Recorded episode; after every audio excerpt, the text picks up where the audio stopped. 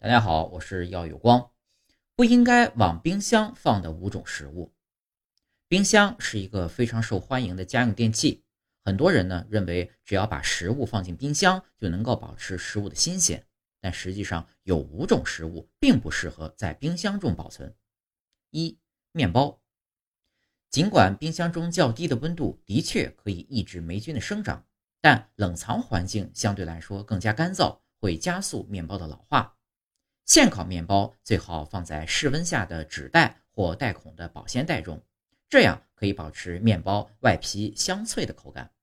如果想要长时间保存面包，可以放入保鲜袋，置入冰箱中冷冻，而不是冷藏。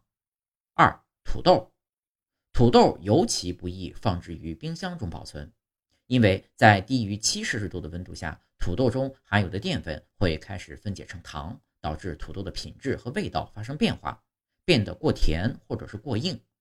土豆正确的保存地点是黑暗潮湿的环境，比如厨房的橱柜、地下室或地窖中，能够避免土豆过早发芽。最好用纸袋包裹，而不是用不透气的塑料袋。三、冬瓜和土豆类似，冬瓜也不适合放于冰箱中保存。如果很快能吃掉，放在厨房台面上就可以了。如果想保存的更长一些，选择一个凉爽黑暗的地方，最好是十摄氏度左右的温度，比如厨房抽屉或者是橱柜。一定不要将冬瓜存放在生产乙烯的水果或蔬菜旁边，这样可能会导致冬瓜过早腐烂。四、西红柿，室温储存西红柿可以防止它们变质，同时保持最佳的口感。将有梗的一面朝上，避免阳光直射，可以保持。保存两到三天，这是因为阳光会使西红柿温度升高，质地变软。